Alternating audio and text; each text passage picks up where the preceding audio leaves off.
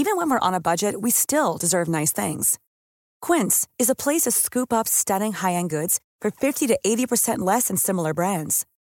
They have buttery soft cashmere sweaters starting at $50, luxurious Italian leather bags, and so much more.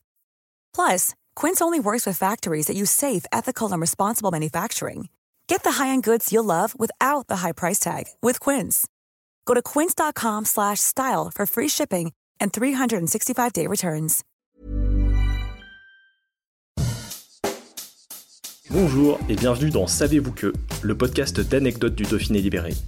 Chaque jour, on vous raconte une histoire, un événement marquant, qui vous permettra de briller en société et de vous coucher un peu moins bête. Il était une fois, au cœur de la Drôme provençale, une petite ville privilégiée où les écrivains ont l'imagination fertile. Nyons, 7000 habitants et 3 prix concours. Ici, c'est une histoire qui dure depuis plus d'un siècle. Tout a commencé avec Adrien Bertrand. Né à Nyons en 1888, l'auteur grandit dans la Drôme avant de partir à Paris pour de brillantes études. Il devient journaliste, traverse l'Atlantique pour interviewer Roosevelt, revient en France en 1914 et obtient le prix concours 1914, décerné en 1916 pour L'appel du sol. Rebelote 36 ans plus tard. En 1950, Paul Collin est romancier et amateur de plantes aromatiques. Il tombe sous le charme de la région et s'installe à Nyons quelques mois. Il commence à y écrire son roman Les Jeux sauvages. La même année, Marguerite Duras et Hervé Bazin sont favoris pour le prix littéraire. Mais voilà, au moment du vote, impossible de les départager. Le nom de Paul Collin est alors mis en avant. Les Jeux sauvages l'emportent, déjouant tous les pronostics. Un deuxième lauréat pour la ville dromoise. Dans les années 1970, le docteur Paul Vuillard, envoûté par le sud de la Drôme, s'investit à Pomerol pour reconstruire le village abandonné. Il s'installe non loin avec sa famille et son fils, Éric Vuillard, passe une année au lycée de Nyons en 1984 en tant qu'interne. Le jeune homme est décrit comme un élève rêveur, très doux, un peu artiste et blagueur sur les bords. C'est lui qui reçoit en 2017 le prix Goncourt pour l'ordre du jour. Mais ils ne sont pas les seuls à puiser leur inspiration dans la Drôme provençale.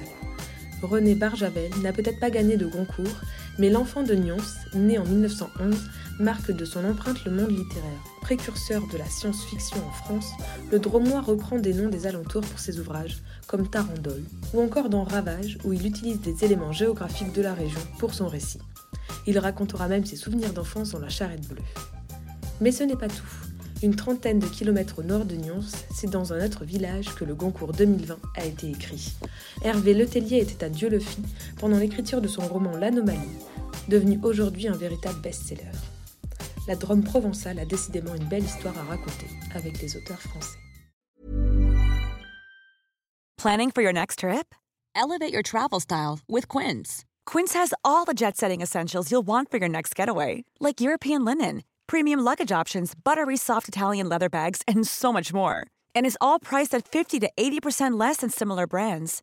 Plus, Quince only works with factories that use safe and ethical manufacturing practices. Pack your bags with high-quality essentials you'll be wearing for vacations to come with Quince. Go to quince.com/pack for free shipping and 365-day returns.